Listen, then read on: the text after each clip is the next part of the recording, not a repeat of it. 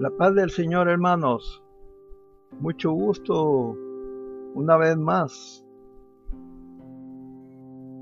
Estamos otra vez con el Señor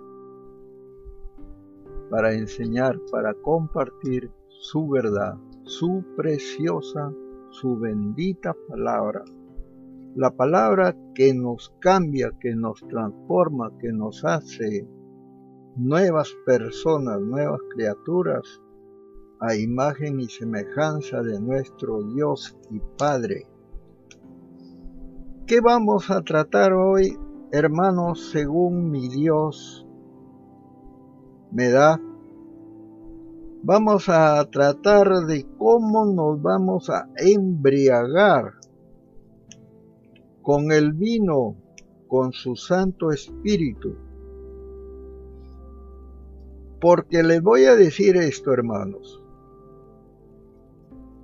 Comunión sin unción o sin sal no sirve. Así que hay que tener unción para enseñar esta palabra preciosa de nuestro Padre. No se puede enseñar esta bendita, esta palabra de vida eterna, sin tener comunión con nuestro Padre, sin tener unción, porque la enseñanza sin unción no conviene. Tener comunión sin sal, ¿para qué? Eso tengo que hablar con ustedes, hermanos, es un primer tema, corto lo he hecho, y tengo otro, un nuevo varón esforzado y valiente, tal como fue, como es, como ha sido Josué. Y este hombre esforzado y valiente, Gedeón, también tiene que hablar a través de su vida, con la enseñanza de él. Porque muchos creemos que somos incapaces para trabajar en la viña del Señor, en el pueblo del Señor, y pensamos que a lo mejor el Señor no nos va a usar, no quiere usarnos. Y es todo lo contrario, porque Él nos ha llamado justamente para que hagamos ese trabajo. Y el tercer tema que tengo, hermanos, también cortos, los he hecho así porque tienen enseñanza todos vamos a tener aquí a dos muchachas, dos mujeres. Y ellas nos van a decir cómo debemos comprometernos con el corazón rendido a nuestro Dios, a nuestro Señor. Porque muchos estamos ocupados en actividades que no tienen merecimiento de nuestro corazón y no nos comprometemos con el Dios de gloria. Y una cosa más, hermanos, si nuestro corazón está lejos del que lo creó, entonces viene el miedo, viene el temor, viene la angustia, y de eso vamos a compartir, hermano. Vamos a comenzar este mensaje, hermanos. Primero, vamos a hablar del reposo, del descanso, del refrigerio que tenemos cuando tenemos comunión, cuando descansamos en el Señor. Y para eso quiero emplear la figura de la casa del vino, el lugar de intimidad, de la cámara del rey hablamos de estar en la intimidad con el Señor. Porque tenemos que tener intimidad. Si no tenemos intimidad con Él, entonces no pasa nada en el creyente. El creyente se vuelve insípido, no tiene sabor. ¿Cómo podría ser un testigo de Dios, un creyente que no se comunica con Él? Entonces vamos hermanos, estamos hablando del lugar donde no existen secretos, porque allí no entran las mentiras, no hay ninguna presunción, no existe la amargura, no existe el odio, no hay lugar para la intolerancia, no hay lugar para la arrogancia, no hay lugar para la tristeza, para la hipocresía tampoco hay lugar. Donde está el Señor, donde el corazón está rendido para Dios. No somos así los creyentes, porque estos son estorbos para el amor, y Dios es amor, y estos pertenecen a la esfera de nuestra carne y Dios es amor. Otra vez repito, y donde está Dios no hay lugar para la carne, porque Dios es espíritu, y los que le adoran, le adoran en espíritu y en verdad. Juan 4:23. En la cámara del rey hay una osmosis o influencia recíproca entre dos elementos. Quiere decir una comunión muy estrecha, muy íntima, hermanos. Entre dos personas, entre dos esposos. En este caso, yo hablo de la comunión con el Espíritu Santo y nuestro cuerpo, la iglesia. Por esta razón Dios dijo, que nuestra intimidad con Él sería como la intimidad de los esposos, que el gozo con Él sería como el gozo de la esposa con su esposo. Isaías 62, 5, Isaías 54, 5. Pablo dijo, este misterio yo lo tengo referido a Cristo y a la iglesia. Efesios 5, 28 y 32.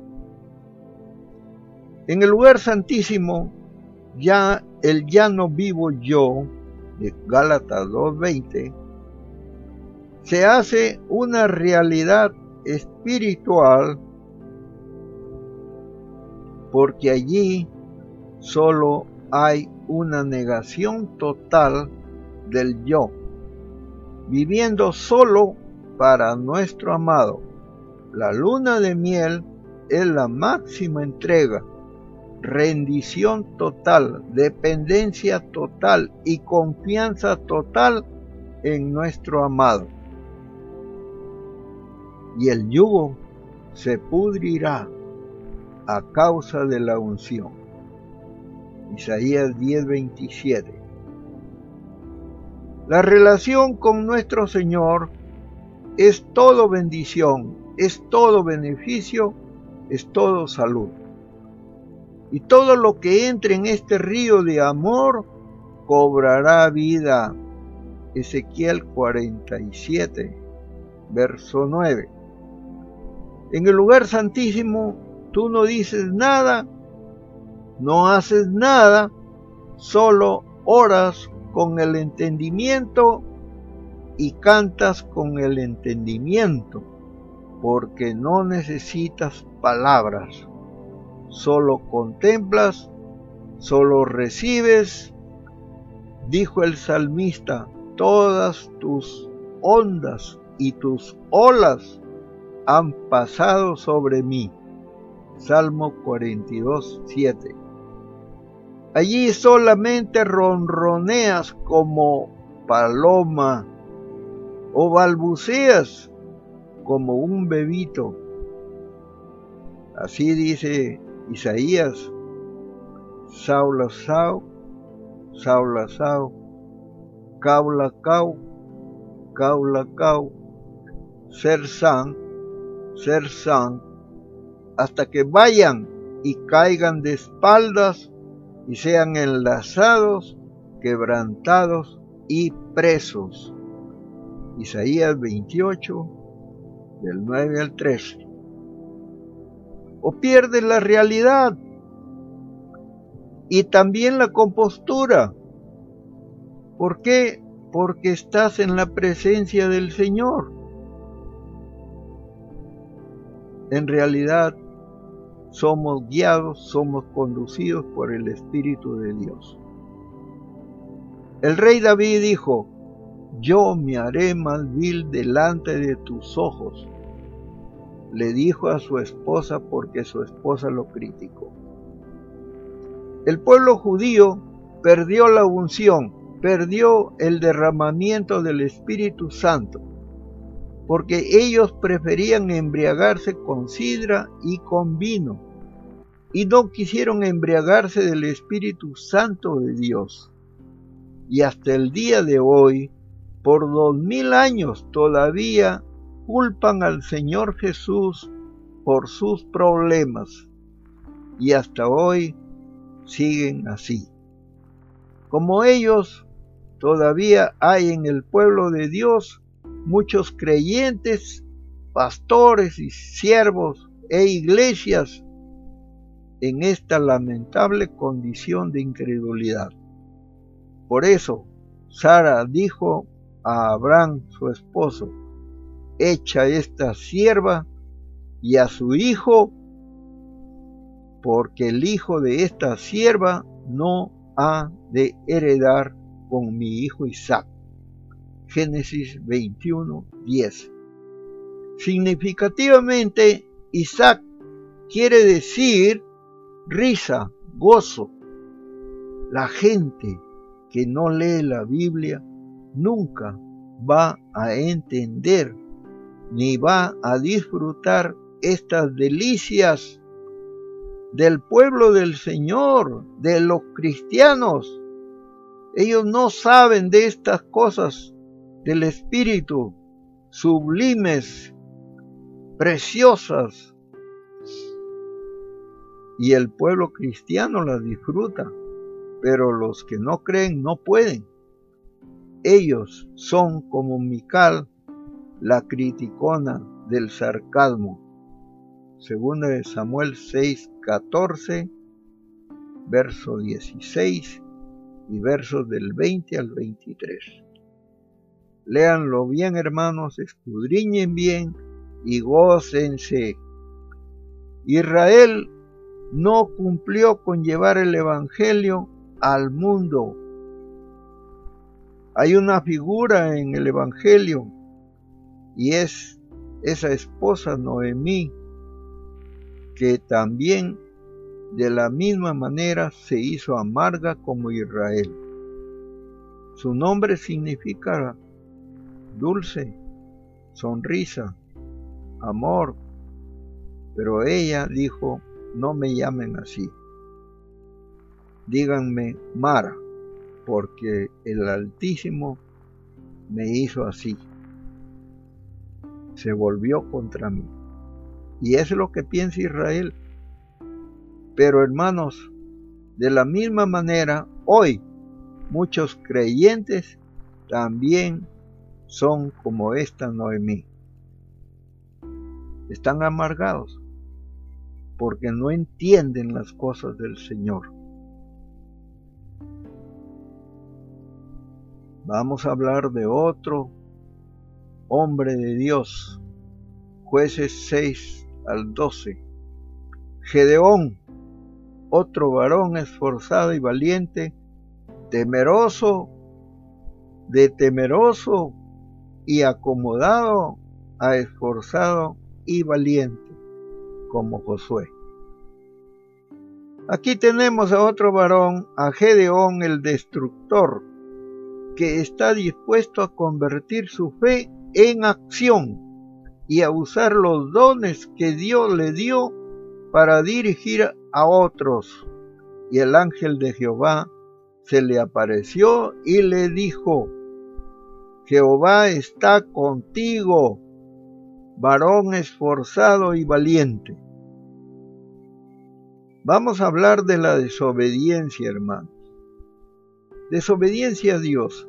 Sin duda, la desobediencia a Dios siempre nos va a meter en problemas. Desobedecer a Dios es hacer lo contrario de lo que dice su palabra. Y el pueblo de Israel era un profesional para la desobediencia. Y así hoy, muchas veces, por no decir siempre, no hay mucha diferencia en cuanto a esta cualidad en la iglesia del Señor. Ahora bien, en la época de los jueces sucedía algo que podría llamar círculo vicioso, que se refiere a la actitud viciosa del pueblo de Israel, ya que ellos se alejaban de Dios cada vez que querían, y entonces Dios les enviaba naciones enemigas que los hacían cautivos, les robaban sus cosechas, les robaban sus rebaños, les robaban sus hijos y hasta sus propias mujeres. Luego ellos se arrepentían y Dios les enviaba un libertador que los libraba de esas ataduras, de esas opresiones. Y al tiempo ellos volvían a repetir, alejándose nuevamente de Dios, y siempre se repetía este ciclo. ¿Les parece, hermanos, que hay alguna diferencia con nosotros? A mí me parece que no hay diferencia entre nuestro comportamiento, mal comportamiento, y el mal comportamiento del pueblo de Israel. En este episodio del libertador Gedeón, Dios había entregado a su pueblo Israel en las manos de los madianitas, puesto que el pueblo había decidido hacer lo malo otra vez ante los ojos de Jehová. Jueces 6.1 pero Dios siempre era movido a misericordia al ver la aflicción de su pueblo y levantaba de entre ellos a un juez que era un caudillo que liberaba al pueblo. Se parece a un avivamiento de esos que de vez en cuando el Señor envía a la tierra para que avive el fuego del Espíritu, porque el fuego en la iglesia se apaga. Hay bomberos del diablo en la iglesia. En esta ocasión Dios quería usar a un hombre que al igual que muchos de nosotros jamás pensamos ni nos imaginamos enrolarnos en el ejército de Dios pero Dios ve lo que los hombres no ven, sino que Él ve más allá de lo que nosotros vemos. Posiblemente Dios te ha escogido a ti, hermano y hermana, para ser caudillo o juez en medio de tantos que se han olvidado de buscar en serio a Dios. Quizá digas, pero yo, ¿qué puedo hacer? Seguro en muchas ocasiones has dudado de tus propias capacidades para desempeñar ciertos trabajos. Pero en esta hora yo te voy a decir, hermano, que Dios ve las cosas que no son como si fueran. Romanos 4:17. Si examinamos detenidamente lo que Gedeón estaba haciendo, vamos a examinarlo, antes de ser llamado por Dios, nos vamos a dar cuenta que esta actitud es de temor hasta cierto punto, ya que estaba escondiendo una cosecha de granos para evitar el robo por parte de los madianitas. En otras palabras, Gedeón no quería hacer nada en contra de la opresión de los madianitas y que el pueblo, su pueblo, él mismo, sufría. Y él había tomado una actitud de acomodo, de acomodarse a esa realidad, acomodarse a la opresión, sufrir la opresión que estaba realizando sus enemigos, su enemigo. Muchas veces, al igual que Gedeón, nosotros también estamos acomodados, esperando que los madianitas vengan y nos roben nuestras bendiciones, por lo que hacemos cosas a escondidas para tratar de preservar algo. Y con esa actitud de acomodo a la opresión, nos estamos perdiendo de muchas bendiciones. Dios no ve a Gedeón que estaba escondido, no lo ve escondido, no lo ve con temor y acomodado a la opresión, sino que ve a un hombre valiente y esforzado, pues el ángel testifica de él el ángel de Jehová se le apareció y le dijo, Jehová está contigo, varón esforzado y valiente. Qué bueno saber que pese a nuestros errores, a nuestros temores, a nuestra comodidad, Dios no nos ve tal como somos, sino como vamos a llegar a ser cuando Él nos tome en sus manos. Vamos a ser nuevas personas, nuevas criaturas, no los que estamos ahora sin ánimo para trabajar.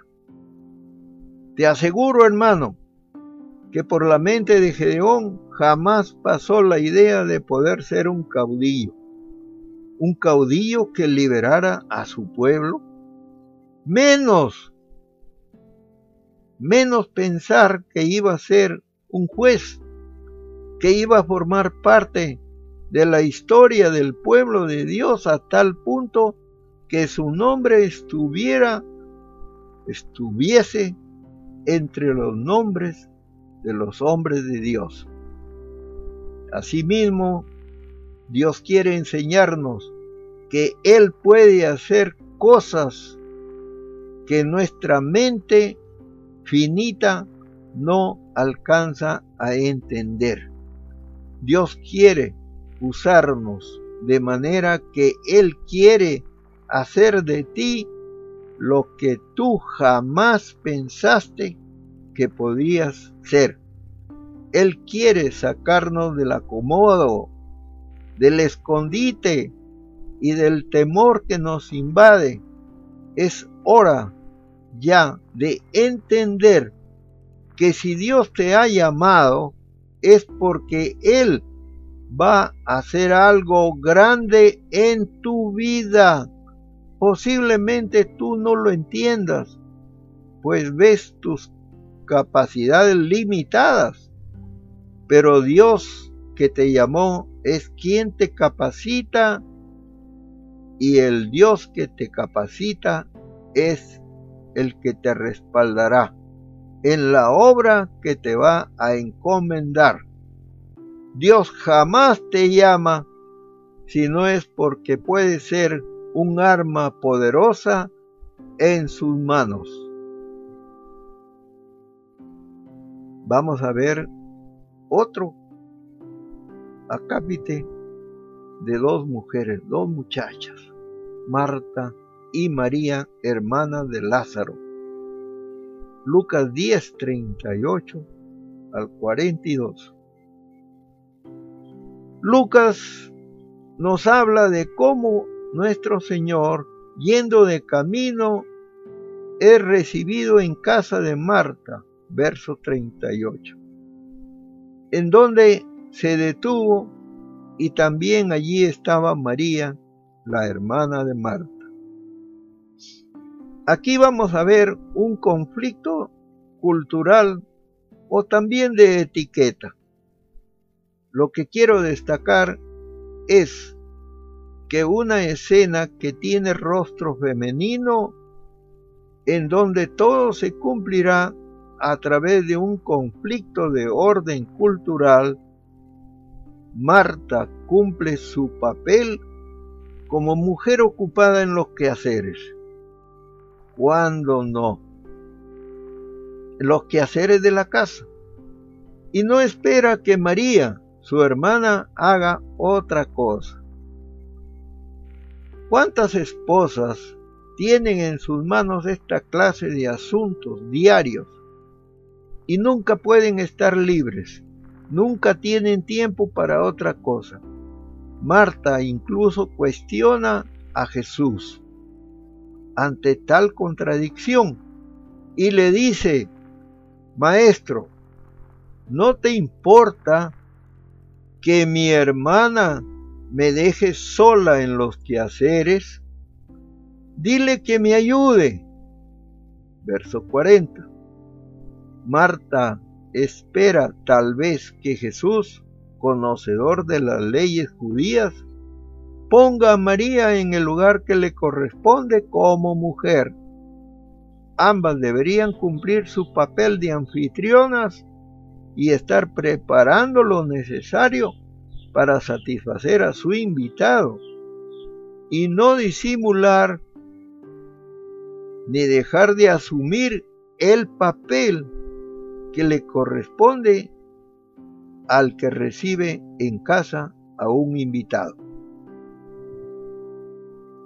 Marta, como muchos de nosotros, cuida los detalles de la recepción y los aspectos materiales de la bienvenida, según las costumbres de su pueblo. María, en cambio, opta por la acogida personal, por el sentido de la acogida, y sentada a los pies del Señor, está escuchando sus palabras. Verso 39. Para discernir qué es lo más importante, si lo que está establecido por la ley y la práctica cultural y atender a las necesidades de nuestro invitado o atender y dar acogida a la llegada del reino de Dios a la tierra y las buenas nuevas de salvación del reino. Es este pasaje de la visita de Jesús a Marta y a María, porque vamos a obtener una enseñanza de él. Marta cumple con lo normal, lo que mandan las normas de atención y hospitalidad. Ella es símbolo de atención y cree que eso cumple y todo ya está arreglado. Examinemos ahora, por tanto, el criterio de juicio de Marta para determinar nuestro propio comportamiento y el de los demás. Ante oír y escuchar las buenas nuevas de salvación del reino del Señor, o si cumplimos o no con atender a las necesidades humanas del visitante. María, por su parte, cumple también con la acogida y la hospitalidad, pero lo hace de un modo diferente, distinto, con una actitud receptiva que sale del corazón.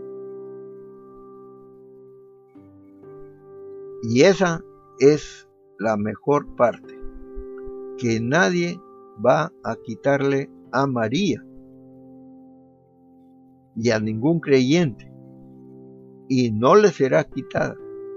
Al contrario, se le dará más. Marcos, no, Mateo 13. ¿ah? También hay Marcos 4:25. Amén.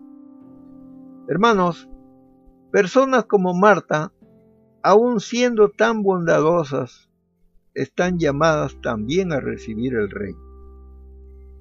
Hemos olvidado que el sentido festivo de nuestros encuentros fraternos no está en la cantidad de los detalles, de los arreglos materiales y en las formalidades, sino en la abundancia de nuestro corazón. Muchas cosas nos preocupan y nos inquietan, siendo así que una sola cosa es necesaria. Y María escogió la mejor parte y no le será quitada. Lucas 10, 41, 42. Mateo, perdón, Mateo 13, 11 y 12. Dijo el Señor, me dijo el Señor, si por mí fuera, yo no le daría dones a nadie, pero porque tengo que salvar a millones a través de ellos, lo hago. También me dijo el Señor, muchos me conocen y me dicen que yo soy supremo, que yo soy el Todopoderoso. Me dicen que soy sublime y mucho más. Me alaban. Pero cuando me necesitan, cuando están enfermos, cuando están adoloridos, cuando tienen una necesidad, no me dicen nada, no me piden nada, no me piden que los sane. ¿Por qué? Creen que yo soy el que los enfermé. Creen que yo soy el que los tengo en estrecho. Que yo me he hecho su enemigo y me culpan y no me buscan y no me piden nada pero me conocen, saben quién soy, pero me extraña mucho que no me llamen cuando me necesitan realmente. Tengamos mucho cuidado, hermanos, y busquemos de Él siempre. Lo contrario no es de ustedes, es del diablo. Así que no hagan caso a esas ideas son para alejarlos del Señor, que sí nos ama y que sí nos cuida. Por favor, recapacitemos en eso. ¿Qué nos importa más? ¿Que cuidemos más nuestra vida de fe? ¿O nos importa más el cumplimiento de las leyes de los detalles y de los costos de las fiestas natalicias? ¿Eso nos gusta más celebrar cumpleaños? Que nuestros hijos tengan sus deseos satisfechos y los celebren con una gran fiesta. ¿O nos preocupa más cómo vamos a recibir al Señor? ¿Cómo lo vamos a atender?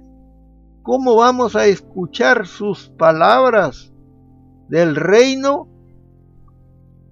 Asistiendo sin falta a, los cultos del Señor o solamente el domingo o escuchando todas sus palabras, leyendo su palabra y cumpliéndolas con abundancia de nuestro corazón. ¿Qué nos preocupa más, hermanos? ¿O queremos perder el tiempo en vanidades, en cosas sin importancia? Porque lo verdaderamente importante es escuchar las palabras del Señor. Y eso es vida y vida abundante. O sea, 6, 1 al 7 dice, venid y volvamos a Jehová, porque Él arrebató y nos curará, nos hirió y nos vendará, nos dará vida después de dos días en el tercer día nos resucitará y viviremos delante de Él. Y conoceremos y proseguiremos en conocer a Jehová como el alba está dispuesta su salida y vendrá a nosotros como la lluvia, como la lluvia tardía y temprana a la tierra. ¿Qué haré a ti, Efraín? ¿Qué haré a ti, oh Judá? La piedad vuestra es como nube de la mañana y como el rocío de la madrugada, que se desvanece. Por esta causa los corté, por medio de los profetas, con las palabras de mi boca los maté y tus juicios serán como luz que sale, porque misericordia quiero y no sacrificio, y conocimiento de Dios más que los holocaustos. Mas ellos, cual Adán, traspasaron el pacto y ahí prevaricaron contra mí. Hermanos, esta ha sido la palabra de nuestro Padre.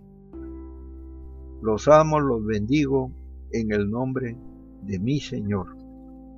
Que tengan paz, hermanito. Que Dios los bendiga y los guarde, los cuide en todo lo que tengan que hacer. Amén.